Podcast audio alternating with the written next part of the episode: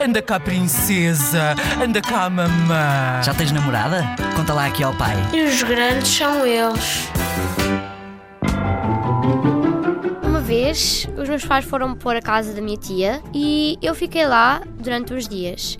Depois, quando eu voltei, eles contaram Eles foram ao supermercado para, comer, para ir buscar alguma coisa para jantar e hum, apetecia-lhe marisco. Então, eles compraram algo marisco, com aquelas pernas de caranguejo enormes. Compraram meijas, camarões. Depois, quando eles chegaram a casa, o meu pai fez a comida e pôs numa te, numas taparoeiras de metal na janela. Como, como nós tínhamos acabado de comprar uma máquina de lavar roupa e a máquina de lavar roupa fica ao pé da janela.